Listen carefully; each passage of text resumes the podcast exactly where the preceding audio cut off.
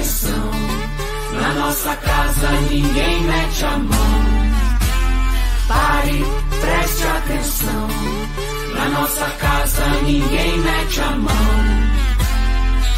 Diga lá, você conhece o Guatelá? Vila Velha, o Lobo Guará. Os arenitos que já foi mar. Escarpa devoniana, paisagem incrível, verdades à tona. O ser humano ultrapassa limites e para o planeta uma arma aponta. Eu respeito a fauna, a flora, toda a sua história e por isso sou contra. O que deixaremos aos netos se vida e ar o dinheiro não compra? Pare, preste atenção. Na nossa casa ninguém mete a mão. Pare, preste atenção. Na nossa casa ninguém mete a mão. Esse chão ancestral, mistura de vida e cura. E o homem bitolado lucrando na monocultura. Menos soja, menos veneno, o mundo é pequeno pra tanta gastura. Natureza milenar, abre a cabeça pra permacultura. Nossa escarpa, além de ser a única preservada do mundo, tem milhares de ecossistemas cheios de vida. Desde Tamanduá Bandeira a Jaguatirica, rios afluentes e nascentes, terra de araucária. Tira a mão do nosso pulmão, não mate a mata. Pare, preste atenção. Preste atenção. Na nossa casa ninguém mete a mão. Ninguém mete a mão. Pare, preste atenção. Na nossa casa ninguém mete a mão. Ninguém mete a mão.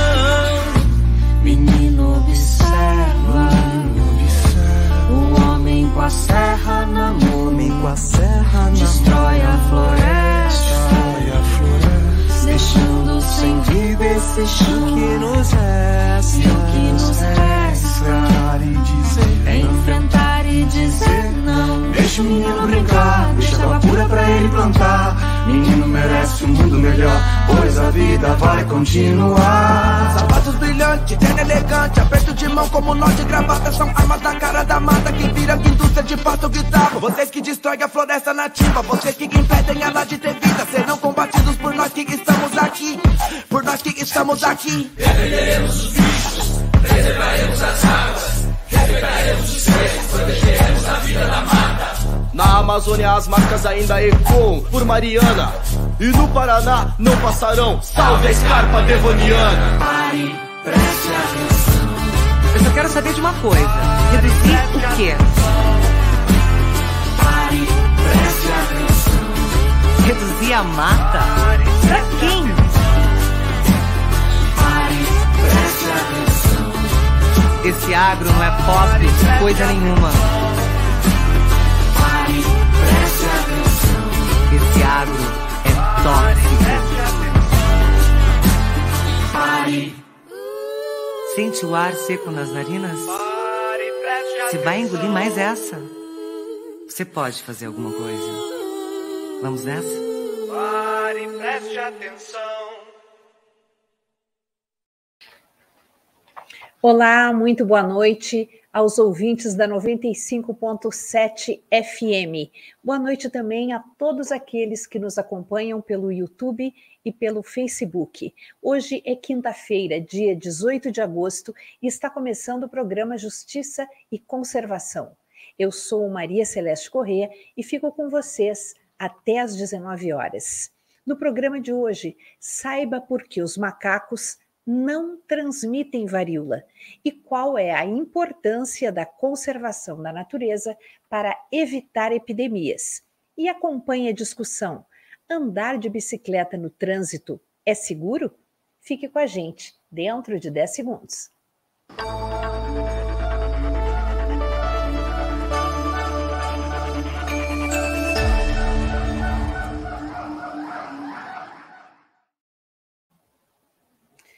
O aumento do número de casos de, da doença chamada varíola dos macacos no mundo todo, inclusive no Brasil, é, acendeu um alerta é, na área da conservação ambiental.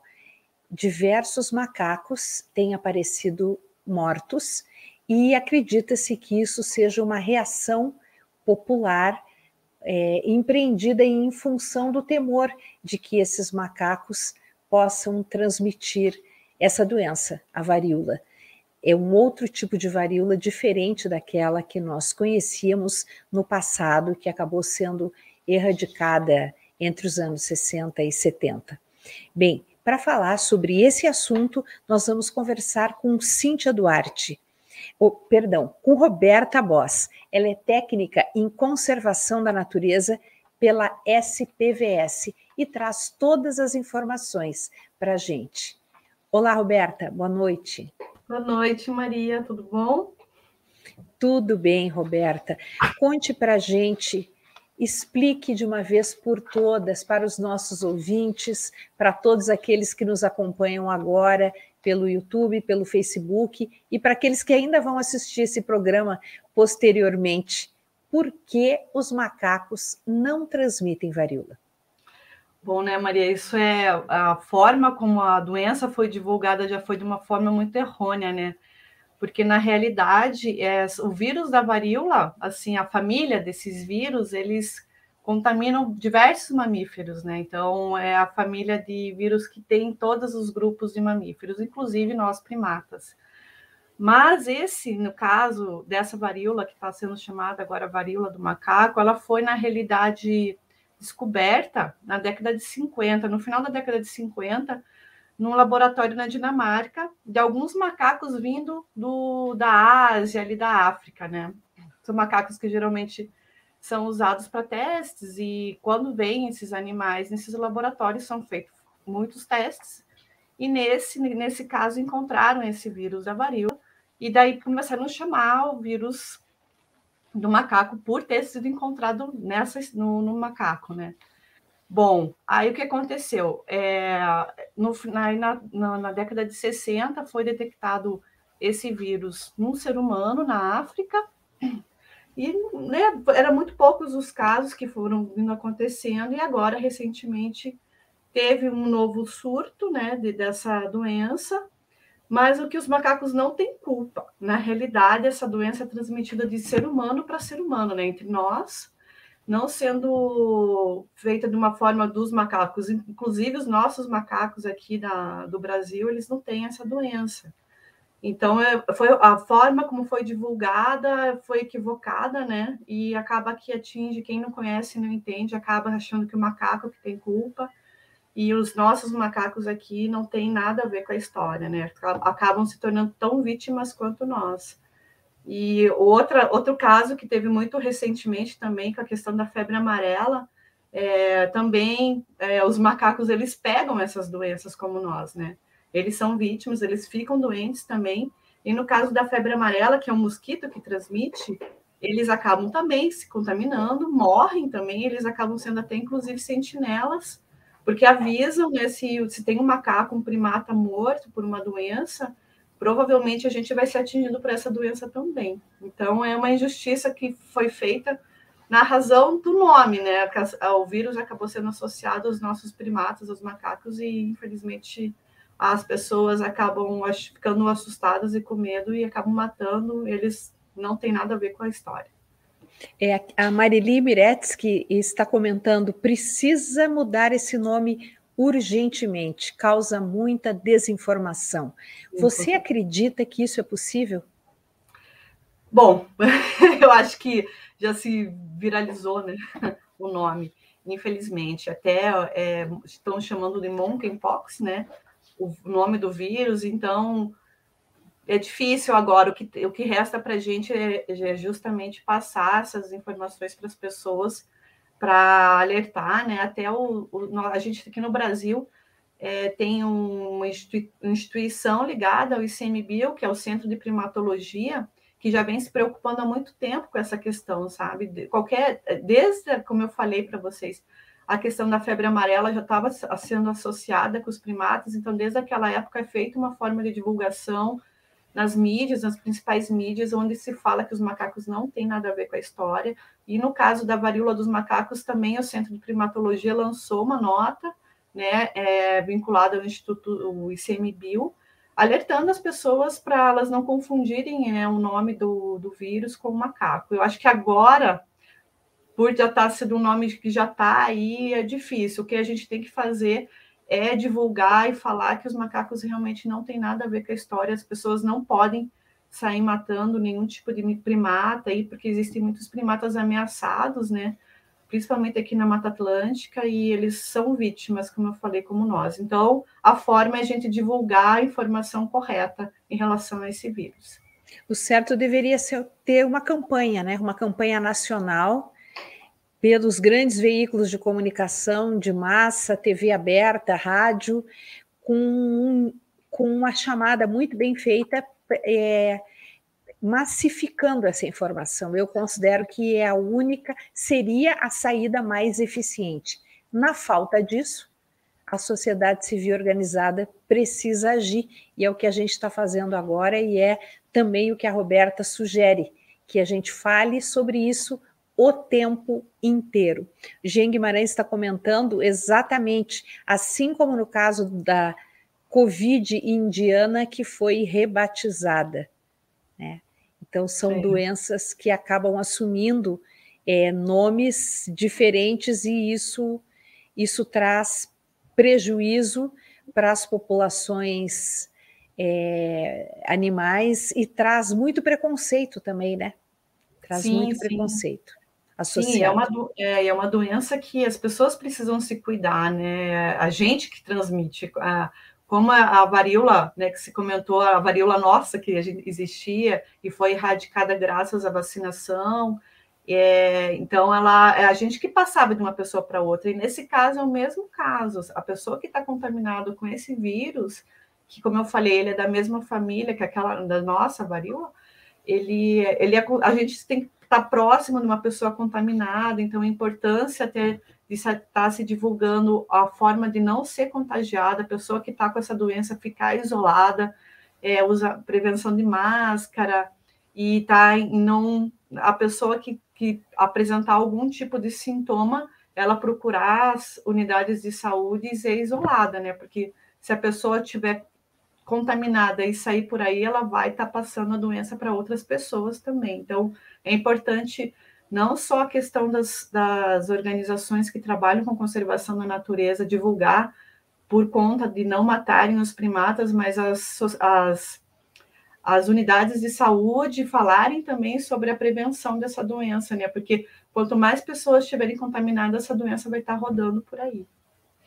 Você é, apesar de não ser exatamente a sua área, mas você podia falar um pouquinho é, sobre essa doença para que as pessoas que tenham alguma suspeita possam procurar ajuda e, e como elas podem se não apenas se prevenir, mas se quem não está contaminado, né, mas aqueles que eh, suspeitem que possam ter algum problema relacionado com essa, com essa doença, alguma, algum sintoma diferente, você podia passar aqui algumas dicas para as pessoas? Sim, sim, claro. Bom, o principal é um, é uma viro, é um vírus, né? Então, os primeiros sintomas é febre, dor no corpo, mas o mais evidente que é a partir, eu acredito, do quarto, quinto dia, começa a sair as erupções, começa no rosto e na pele, como era o nosso, daquela varíola mesmo antiga. Então, sai as erupções na pele. E nessas erupções que estão concentrada a maior parte dos do vírus mesmo, né? Então, por isso que o contato de pele com pele de uma pessoa contaminada por uma outra, ela já transmite também essa doença. Então, é importante que a pessoa com, com qualquer sintoma febril ou erupção na pele procure imediatamente uma unidade de saúde para verificar se está ou não com a varíola. Ainda no Brasil tá, assim, são poucos casos, né? Mas eu acho que quanto mais cuidado a gente tiver e procurar uma unidade de saúde, a gente diminui a contaminação, né? Que no caso da Covid, por exemplo, que no começo ninguém sabia direito, ou as pessoas achavam que era só uma coisa que não era nada demais, está acontecendo o que aconteceu, né? Acredito que não vai acontecer isso no caso dessa doença, por conta de ter já vacinas, né? E tem medicamentos que ajudam a diminuir as, as dores, assim, que a pessoa sente. Mas a questão da vacinação dessa doença ainda demora por conta da quantidade de vacinas que teriam que ser feitas para imunizar todo mundo, né? Então, acho que a primeira medida a se tomar quando a pessoa está com uma suspeita de uma doença diferente como essa e com erupção na pele, é ir correndo para uma unidade de saúde para os médicos poderem avaliar, né? É, a gente tem visto muita desinformação, não só no Brasil, no âmbito mundial.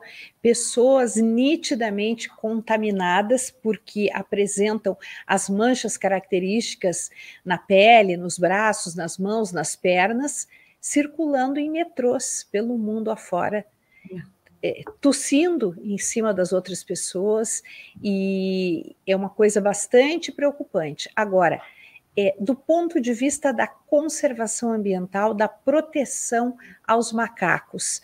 O que você sabe, como, como, como a população brasileira está se comportando em linhas gerais em relação a isso? É, assim, a, as pessoas têm uma, alguma, é, uma biodiversidade em geral, assim, né, Maria? Que é ter, às vezes, quer ter muito, quer ter o seu animal, o animal na sua casa, assim, né? E a maioria dos animais silvestres, os que vêm da natureza e acabam dentro de uma casa de uma pessoa, eles podem estar com várias doenças na realidade. Doenças que para eles não vão fazer mal nenhum, mas que para a gente pode causar mal. Então, a questão do tráfico, aqui assim, eu acho que isso engloba daí os primatas também, os macacos, é, é uma questão muito importante, se tocada para as pessoas não terem esse tipo de animal em casa. Porque às vezes a pessoa compra, o bichinho é um filhotinho, é, é manso, né? Que dependendo do jeito que é, a, é transportado, às vezes os, esses animais são até dopados, eles parecem ser manso, mas eles crescem, eles não estão no habitat deles, eles estão dentro de uma casa, dentro de uma gaiola, e eles podem ficar agressivos com o tempo, e essas pessoas acabam soltando aí em qualquer lugar. Às vezes, é, esses animais podem transmitir doenças para as pessoas, né?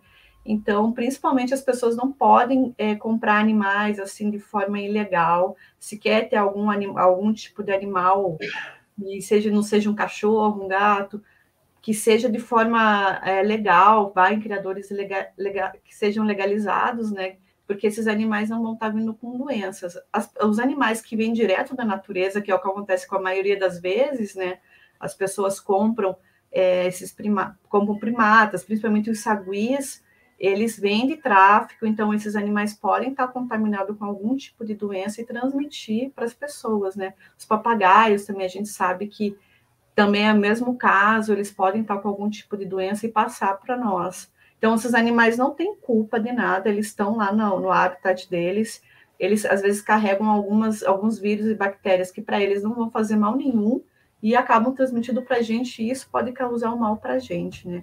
Além de estar tá diminuindo com as populações, muitas espécies que são traficadas são ameaçadas de extinção.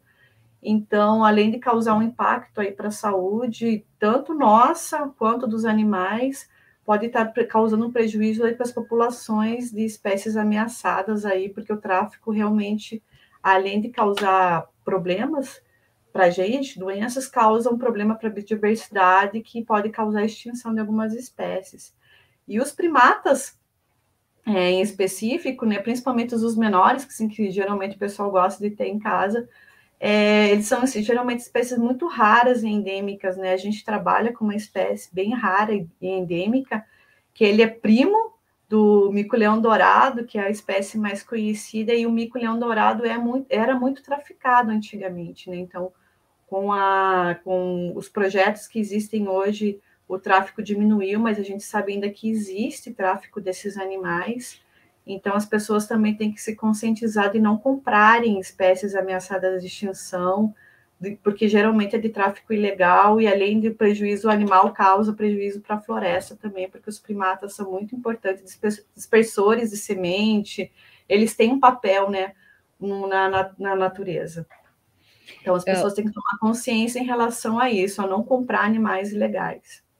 É, o, o, existe um dado, não sei se ele se mantém ainda nessa, nessa proporção, mas de cada 10 animais retirados da natureza, pelo menos oito morrem durante o processo do tráfico de animais. Então, quem compra um animal, quem adquire um animal é, silvestre, dessa maneira, sabe que contribuiu para a morte de pelo menos oito animais. Para que aquele tivesse chegado vivo, outros oito pelo menos morreram. E no final, todos eles morrem para a natureza, que era ali que eles deveriam estar para seguir seu ciclo e, e, seus ciclos de vida e, e contribuir, como a Roberta estava falando, com toda a dinâmica ecológica, com todo, toda a contribuição que eles têm a dar né, no, no, no, processo dentro do seu ambiente natural para a conservação da natureza. É, Roberta, e em relação a esse temor infundado de que os macacos possam transmitir é, essa doença agora que vem sendo disseminada com o nome de varíola dos macacos. Você soube de muitos casos aqui no Brasil de animais que apareceram mortos e que isso pode ter sido decorrência do temor da população? Não, então, Maria, no caso da varíola dos macacos, aqui no Brasil não teve nenhum caso de primata contaminado com essa doença. Né? Por isso que, que eu. Ah, e assim, por isso que é bem importante frisar que a contaminação no aqui, pelo menos pela América do Sul, não é de, de espécie de macaco com animal, com, desculpa, de, de macaco com a gente, é de humano para humano. Então, Sim, mas a, a, pergunta que eu fiz era se os animais foram mortos pelo temor infundado sim. Não, sim, desculpa, sim. Daí sim. Tem casos de pessoas que estão matando alguns primatas, principalmente os bugios, são pessoas que moram mais próximas às áreas de florestas e acabam ficando com medo e matando é, os primatas. Tá? Já tem casos disso sim. Então, é só frisando que esses animais não estão contaminados com essa doença aqui. Mas existe casos, já está acontecendo casos de morte de primatas por conta dessa doença, né? Por estarem associando o nome dela com, com, os, com as espécies de primatas aqui do Brasil. E os bugios é que têm sido mais afetados, então? Sim, sim, são os bugios. E é uma espécie que já sofreu muito, né, por questão da febre amarela. É, muitas populações desses primatas eles diminuíram muito em relação a eles serem contaminados pelo mosquito da febre amarela e morrerem. Então já teve um grande impacto de, dessas populações com essa doença. E agora o principal vilão do, dos bugios e outras espécies aí de macacos é, com essa doença da varíola dos macacos é a gente, são os próprios, próprio, próprio ser humano que está matando eles, sendo que eles não têm culpa de nada. Mas existem casos já.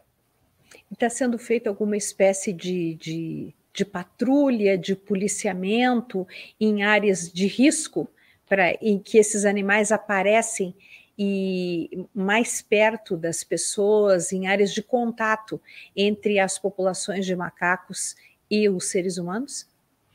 Então, Maria, não está sendo feito assim. O que está sendo feito em relação a essa doença, para não causar um impacto tão grande, realmente é a divulgação de informação.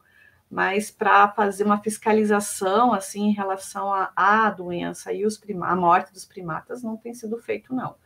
Porque a gente entende que é, uma, é difícil, né? Porque são populações geralmente mais isoladas de pessoas que vivem próximas a florestas, né?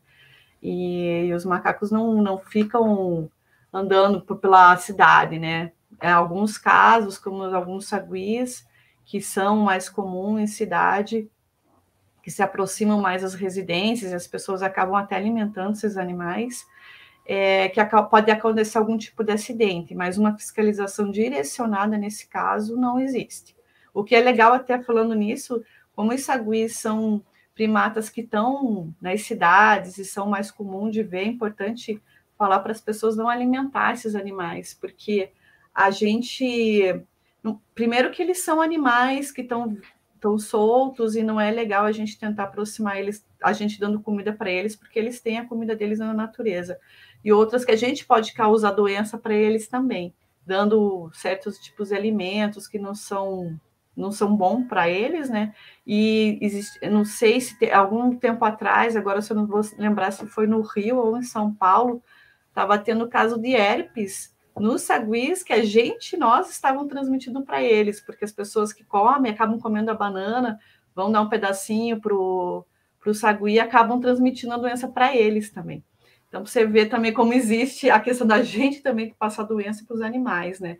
Então, é importante as pessoas nunca alimentarem esses animais, nunca se aproximarem, porque é um risco tanto para eles quanto para nós.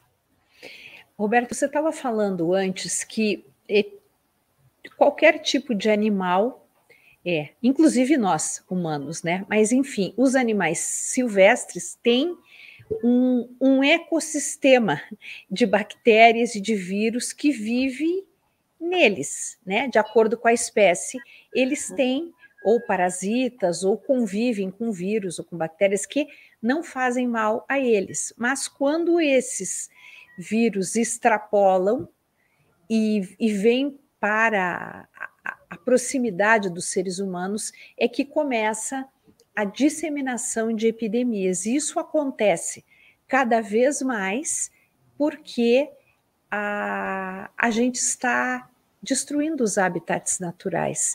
Então, quanto mais se destrói os habitats naturais, mais se expõem as populações de animais ao contato humano e maior a disseminação de vírus.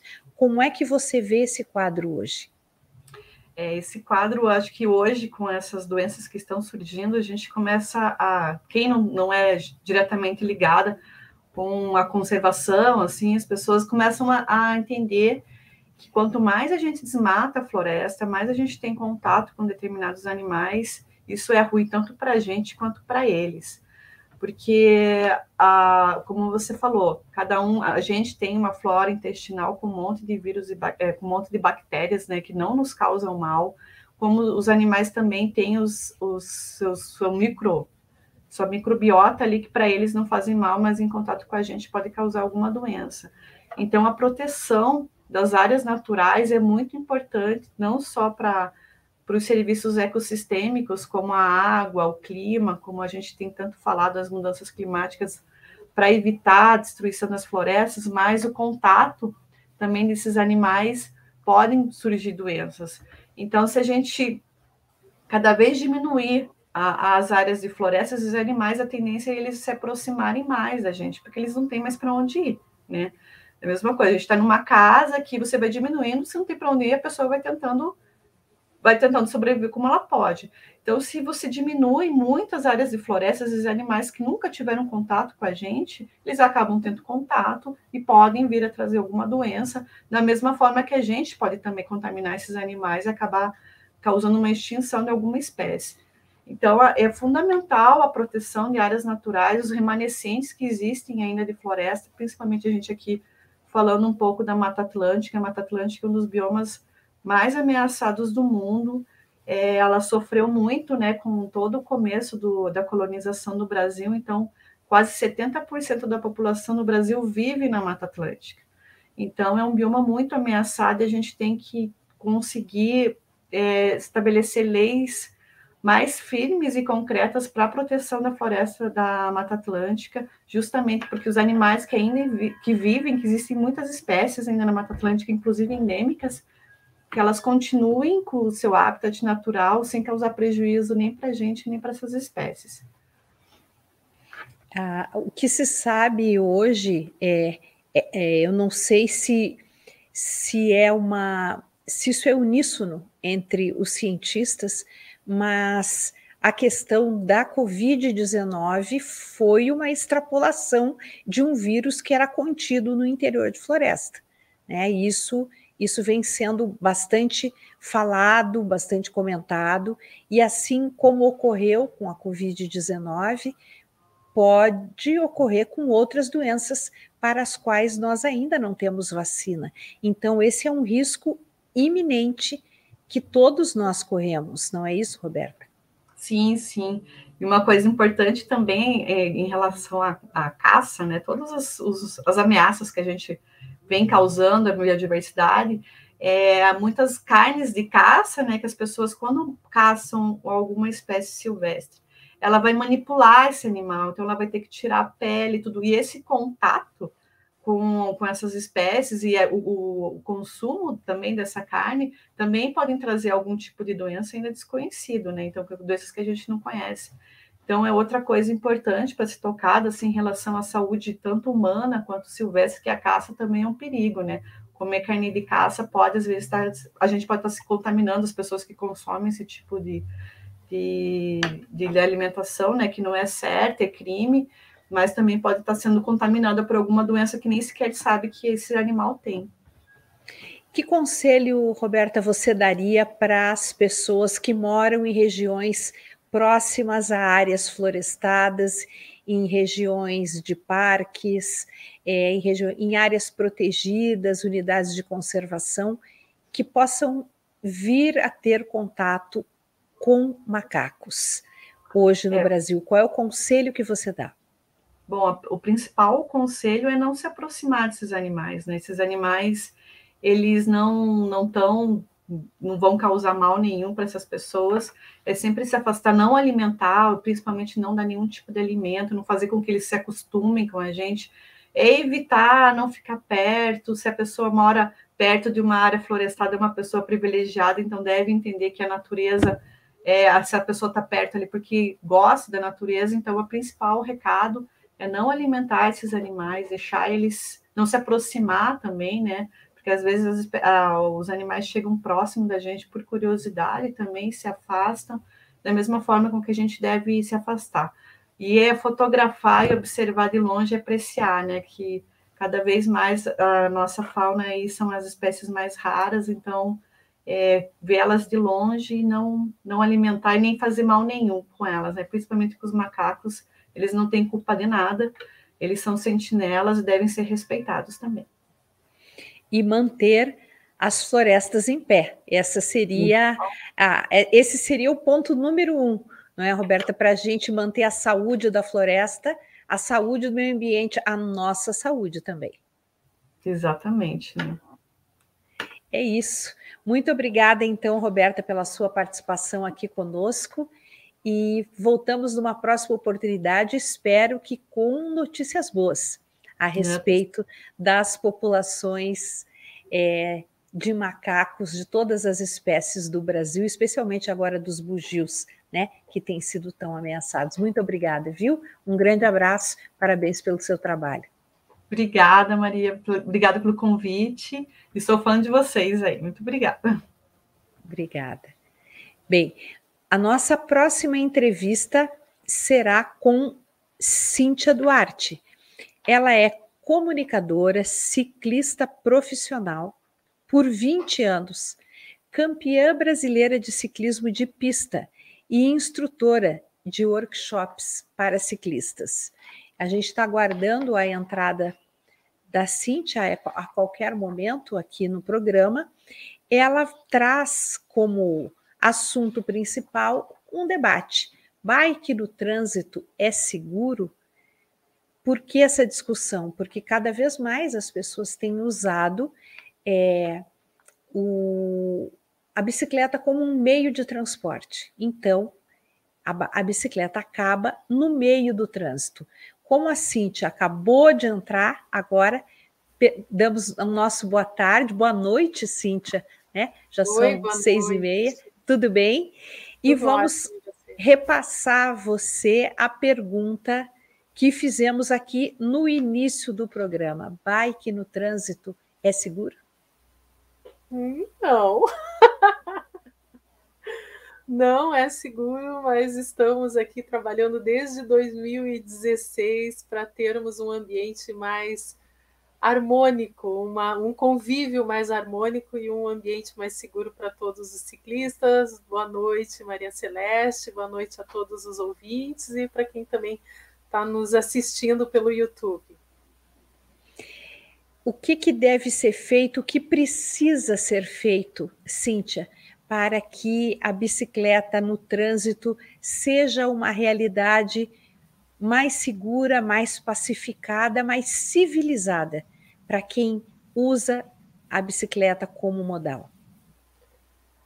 Veja, primeiro a gente precisa entender a função da bicicleta hoje na vida das pessoas. Eu acho que a partir do momento que a gente é, começa a entender que a bicicleta é um meio de transporte, que a bicicleta é saúde, é esporte, é turismo, é, bem, é uma lista enorme, é uma qualidade de vida enorme.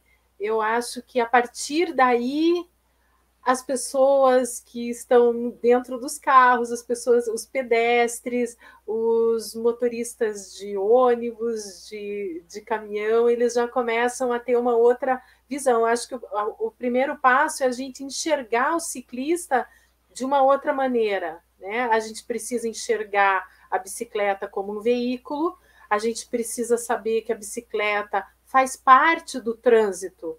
As ruas, elas não são as vias, elas não são dos carros. As vias, elas são do ciclista, elas são dos pedestres, dos carrinheiros, do, das motos, das motos elétricas que hoje estão entrando aí para ser os atores, a gente chama dos atores do trânsito. Então, assim, é, a primeira coisa é a gente ter essa consciência, né? estabelecer esse novo padrão da cultura da bicicleta. A partir disso, eu acho que a gente tem que reduzir a velocidade, porque a velocidade desse veículo nas ruas hoje, que é a bicicleta, é uma velocidade reduzida. Né? O nosso, a nossa propulsão é humana, então a gente anda um pouco mais devagar. Dentro da cidade, é, a gente já tem isso por lei, a redução da velocidade. Né? Assim, algumas vias 50, outras 40, algumas 30, principalmente as que são tem ali a, a ciclofaixa ao lado. Então, para ser breve, eu acho que, a princípio, primeiramente, a gente precisa dessa consciência, entender que hoje o ciclista optou pelo, pela bicicleta para ter mais saúde, para se deslocar, para não gastar é, com gasolina, para não poluir o meio ambiente, né? para ter esse, essa mobilidade sustentável. E, no segundo momento, a gente precisa reduzir a velocidade para que não aconteçam essas colisões entre bicicleta e automóveis, onde sempre, infelizmente, o, o, a parte frágil, né, a parte mais frágil, que é o ciclista, acaba saindo muito machucado ou morto. Se existe uma coisa que incomoda as pessoas é, nas grandes cidades, é o trânsito, principalmente o trânsito lento, o engarrafamento. Diante desse quadro, se os motoristas pensassem que cada ciclista a mais no trânsito é um motorista a menos a competir é com ele, a atrasar, é um motorista a menos pilotando um veículo grande que ocupa espaço. Né?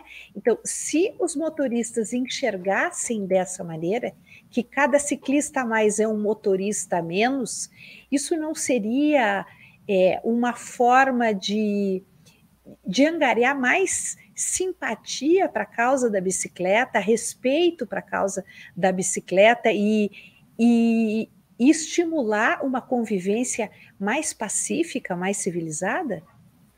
Com certeza, né? Uma bicicleta a mais no trânsito é um carro a menos nas ruas, né? Mais espaço para o motorista estacionar o carro dele. É, mas, infelizmente, apesar das campanhas que a gente faz de conscientização usando essa frase, né, usando esse, esse tema, é, infelizmente é, eu não consigo entender. É, isso não entra na cabeça do motorista.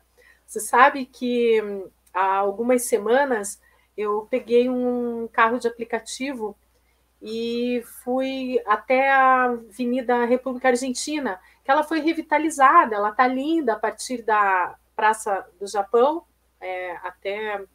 Não sei se eles já finalizaram, mas acredito que já até a Igreja do Portão está revitalizada. E a, a proposta da prefeitura foi realmente prover a, essa, a, a mobilidade né, entre pedestres, ciclistas e motoristas. E o que, que eles fizeram?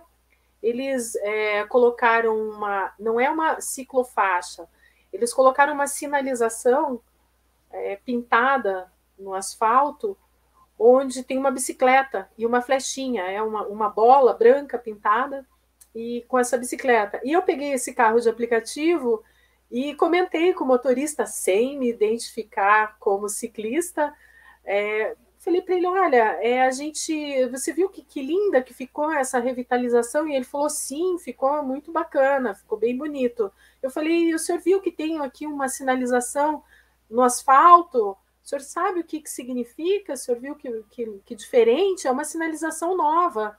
Ele falou, eu sei, tem que dar prioridade para o ciclista. Ele falou, não foi exatamente essa, essa palavra que ele usou, mas do, é, a gente precisa deixar o ciclista é, na frente. Mas eu não deixo. Se tiver o ciclista na minha frente, eu passo por cima. Eu, na hora, eu fiquei né, assim, assustada. Falei, o que, que eu. Que, que eu falo e na, naqueles minutos de pensamento, o que, que eu vou responder? Acabei chegando no meu destino e tive que sair da, do carro. E nisso veio esse, essa, esse questionamento, né? E, e, muito assustada, porque infelizmente a gente ainda tem esse tipo de comportamento por parte dos motoristas. E o que mais me assusta é que é um profissional.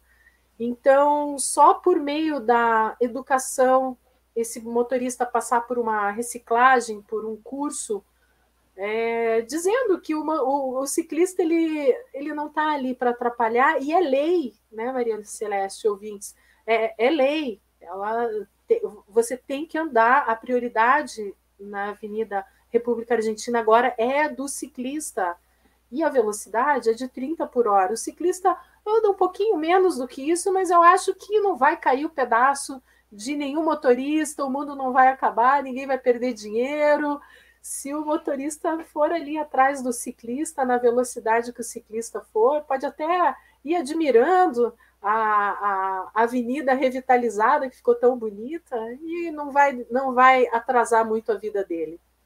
E ele pode, todo motorista que, é, digamos, é, não compreenda que o espaço público, a via pública deve ser compartilhada, ele pode escolher ir por outra via.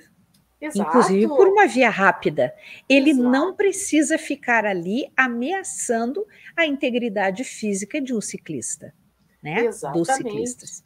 Exatamente. Sabe que existem estudos científicos que comprovam que nos grandes centros, nos centros da cidade, hoje aqui em Curitiba a gente até consegue estender isso a alguns outros bairros perto do centro, onde tem muito movimento, muito tráfego, é, existem estudos que dizem que se o, o todo o fluxo de, do trânsito circular a 40 por hora, o motorista acaba é, chegando no seu destino final, fazendo o percurso de A a B em menor tempo do que se ele anda rápido, é, acima dos 40 por hora, para no sinaleiro, é, acaba travando um cruzamento, acaba demorando mais para chegar no destino final do que se todo o trânsito circular a 40 por hora.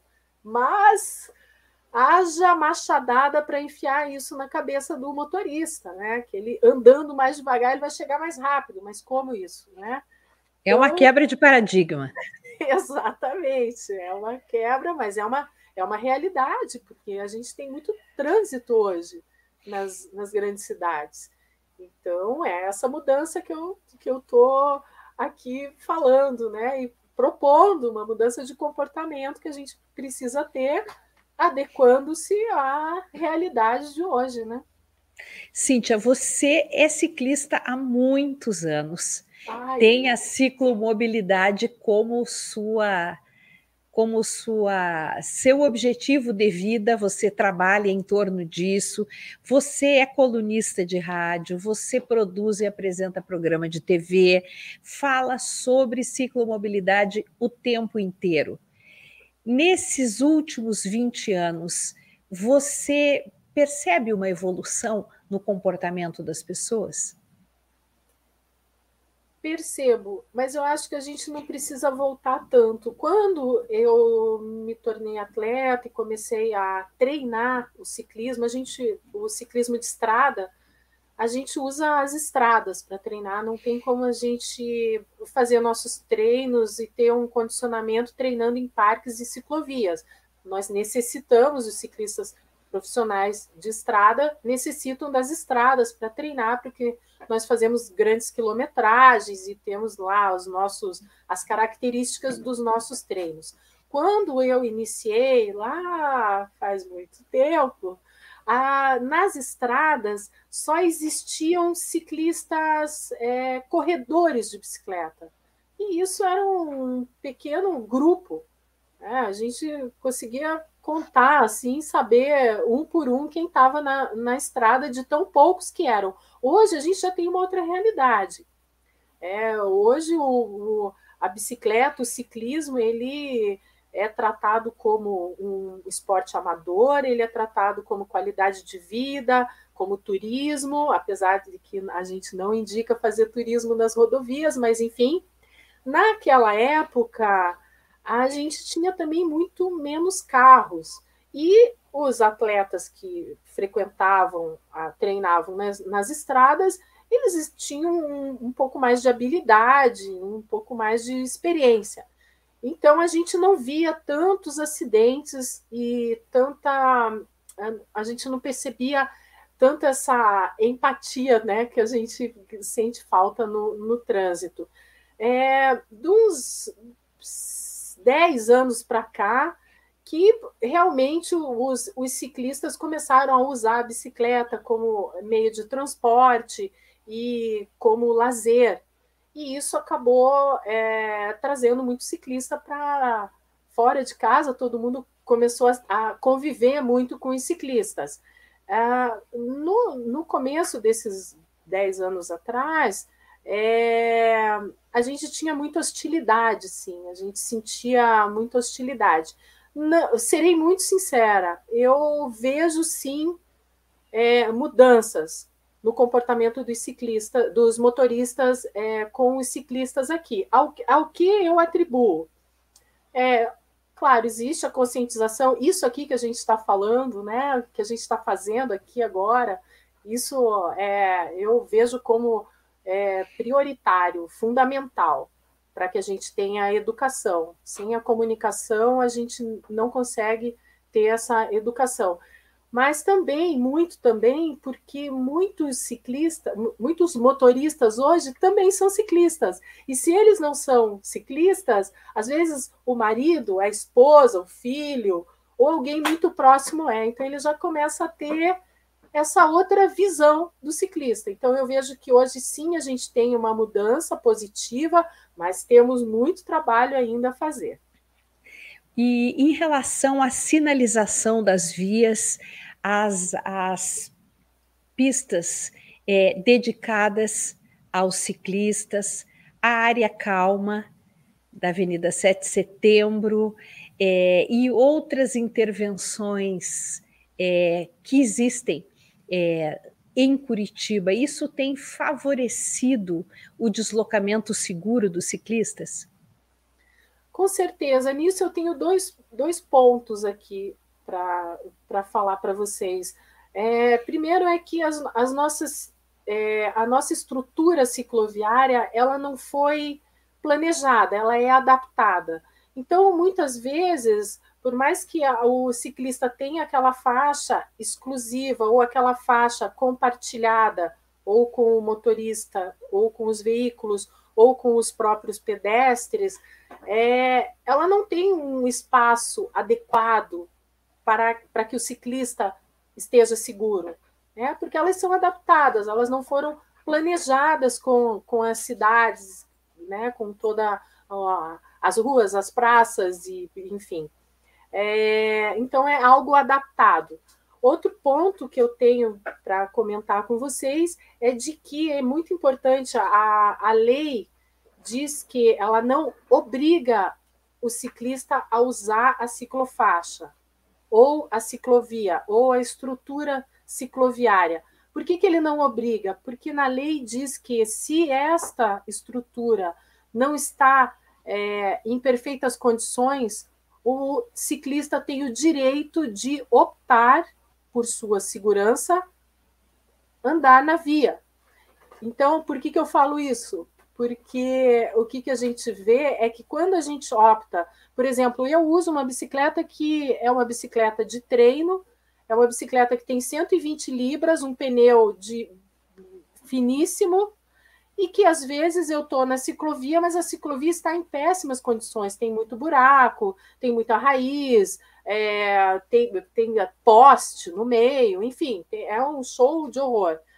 É, eu opto, então, a pegar, andar na via, né? no mesmo sentido dos carros, do lado direito. Aí o que, que acontece? O motorista dá aquela buzinada e xinga, vai para a ciclovia. Então é muito importante a gente divulgar que o ciclista, mesmo tendo a ciclovia ali ao lado, ele tem o direito de optar em circular na via, respeitando as leis de trânsito. Né? Então, não é, é, é, muito importante também a gente falar sobre o sentido. Tem muitos ciclistas, pasme, tem muitos ciclistas hoje que, e muitos motoristas que ainda acham que o ciclista tem que andar na contramão, no sentido contrário dos, dos carros. Isso não é permitido por lei e é perigosíssimo. Qual que é a, a justificativa que eles dão? Que se tiver um carro vindo na direção dele, ele tem é, como olhar, ver o carro vindo e sair da frente, mas isso não existe tempo hábil para que você faça essa, essa manobra. Então, você, quando você está no, no, sentido contrário também, né, a lei da física, as, as velocidades se somam. Então, se tiver, se existir uma colisão, será muito pior. Né? Então, é, quanto à estrutura cicloviária, eu tenho esses dois pontos para elucidar aqui. Jean Guimarães está comentando: Salve Cíntia, bom ver você por aqui de novo. Londres está estudando a possibilidade de obrigar a colocação de placas nas bikes, como nos carros, para reduzir os acidentes. O que você acha disso? Sabe que, como você comentou hoje, obrigada. Muito bom ouvir você por aqui também. Quanto tempo?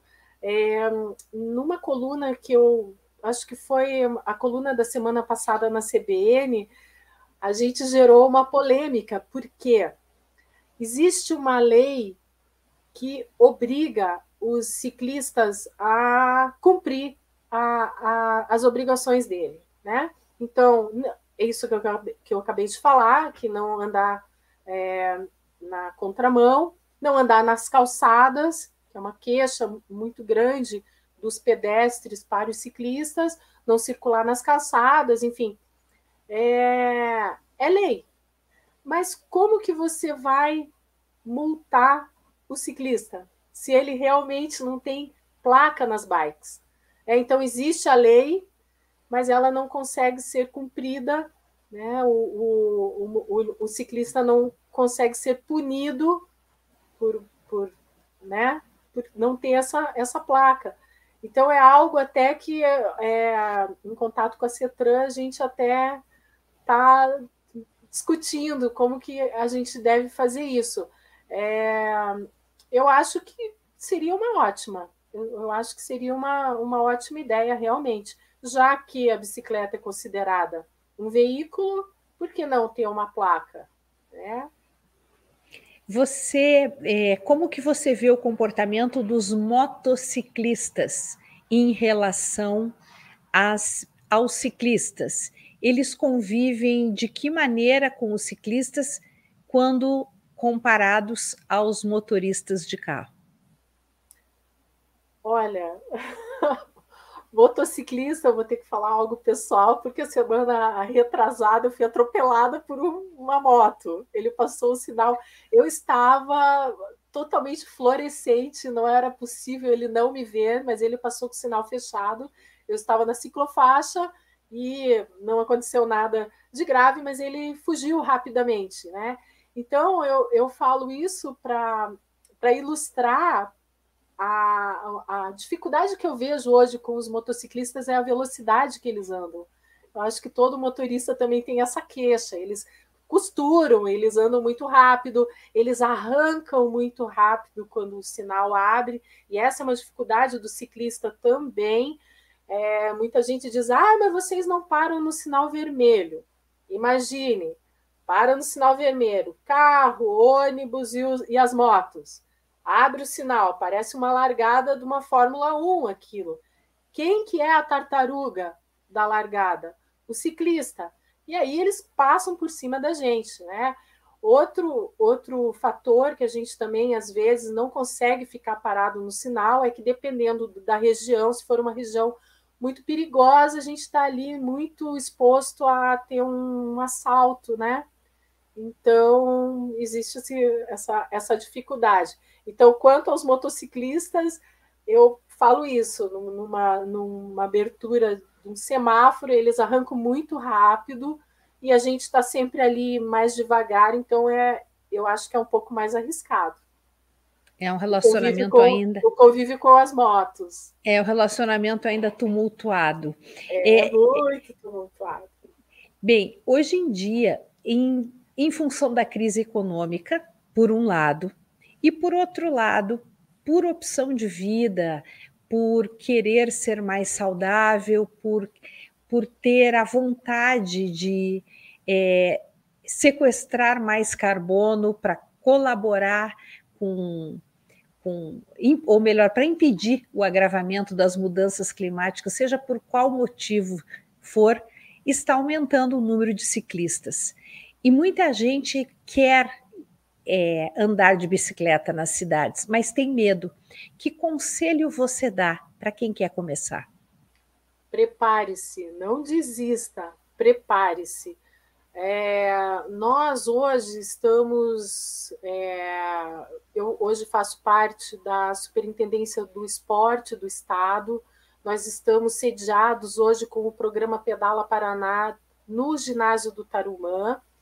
E com a minha entrada, e já é uma, uma, um dos, um dos, uma das direções para se trabalhar no programa, nós trabalha, trabalharemos circuitos de habilidades com o ciclista. Então, o ciclista iniciante vai poder ir até o ginásio e ter aulas de pilotagem, porque se você é, tem habilidade na tua bicicleta, você já diminui consideravelmente a, o teu risco no trânsito. E não só no trânsito. Né? A gente também ouve muitos acidentes, escuta muito acidentes que acontecem na zona rural, né? Por, e, e às vezes por falta de habilidade do, do próprio ciclista. É, existem casos, é, infelizmente, de mortes. Duas ciclistas aqui na BR, uma foi tentar é, tirou uma mão do guidão para acenar para um carro que vinha atrás dela na BR 277 e ela se desequilibrou, perdeu o controle e caiu na frente do carro, o carro passou por cima dela. Então, é, para quem está começando, não desista, mas prepare-se, treine. Né? Existem várias orientações que a gente que a gente vai fornecer ali no ginásio do Tarumã, nós estaremos é, divulgando isso nos próximos dias até. Hoje nós tivemos uma reunião bem produtiva a respeito disso, e para que, que o ciclista tenha um comportamento também mais seguro, né? minimizando os riscos de é, colisões. Ah, ali no, no, no, ginásio também nós estaremos dando essas orientações é, sobre as leis, o uso correto de, dos EPIs, dos equipamentos de segurança, então, eu acho que vai ser um, um local é, de muita, muita alegria para o ciclista. E vai ser um programa permanente, Cíntia?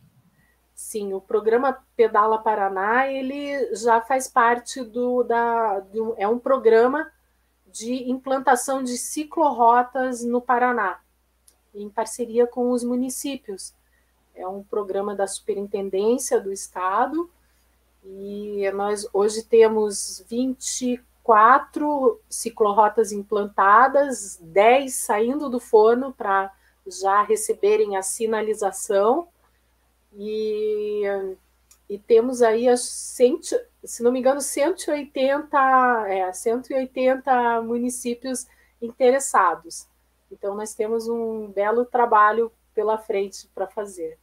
E esses passeios ciclísticos em grupo é, que acontecem aos finais de semana, ou mesmo que, passeios noturnos, você considera uma forma adequada da pessoa começar a se enturmar ao trânsito, a começar a aprender a pedalar de um jeito diferente, enfrentando a dinâmica da cidade?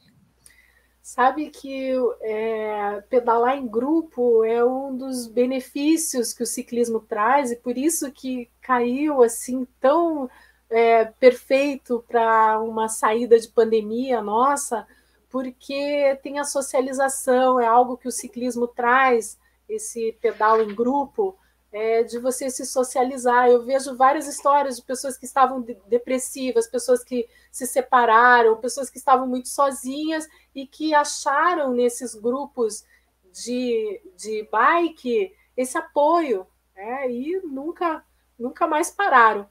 E esses grupos são super seguros, o, o, pelo menos é, a maioria que eu conheço são, são pessoas experientes que têm equipamentos de segurança, eles usam rádios, é, sina luzes, sinalização e também provém, eles fornecem informações de comportamento para que o ciclista iniciante que esteja é, entrando nesse grupo tenha esse, esse, é, essa segurança. Eu é, sou um pouco, é, como que a gente diz? É, Suspeita. Suspeita, desculpa. Suspeita, estou cansada hoje, estão me faltando as palavras, me desculpe. É, eu sou um pouco suspeita porque eu comecei no esporte nos night bikers, isso há 100 anos. É, eles saíam ali da Praça Garibaldi, do, do Largo da Ordem, e eu nem sabia pedalar. Eu sabia pedalar direito, mas nem sabia o que, que era o esporte, nada, e foi fantástico. Eu trabalhava o dia inteiro e usava a noite para fazer meu exercício me apaixonei por completo pelo ciclismo, isso já faz 25 anos. Cíntia, muito obrigada por esse papo, por essa conversa, e espero que com todas essas medidas e com pessoas engajadas e comprometidas como você, um dia, não tão muito distante, andar de bike no trânsito venha a ser seguro. Muito obrigada, viu? Um grande abraço. Outro, muito obrigada, Maria Celeste. Obrigada pelo espaço. Eu posso convidar as pessoas toda quarta-feira na Rádio CBN 95.1. Eu tenho a minha coluna Pedala Curitiba, onde o tema é a bicicleta é o ciclismo. Obrigada. Então, um abraço. E esse foi o programa Justiça e Conservação. Nós voltamos amanhã às 18 horas. Muito obrigada pela companhia. Um abraço. Até lá.